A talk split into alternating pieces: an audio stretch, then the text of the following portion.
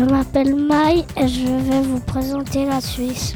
Il y a cinq pays qui touchent la Suisse. L'Allemagne, le Liechtenstein, l'Autriche, la France, l'Italie. Et puis il y a aussi euh, 7 millions d'habitants, 4 langues.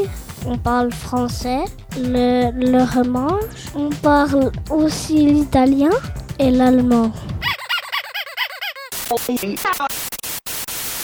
La capitale est Berne. La Suisse est un petit pays, mais on ne se sent pas petit. Il y a 23 cantons. Le canton de Vaud, j'habite dans le canton de Vaud. Il y a aussi le canton de Fribourg, le canton de Genève. Euh, il y a le lac Léman. En Suisse, il y a des montagnes. Il y a la dent de Jaman, les dents du Midi. Il y a le Cervin. Il y a beaucoup, beaucoup de montagnes. On a aussi l'impression qu'on est dans un géant cratère avec toutes les montagnes qui nous entourent.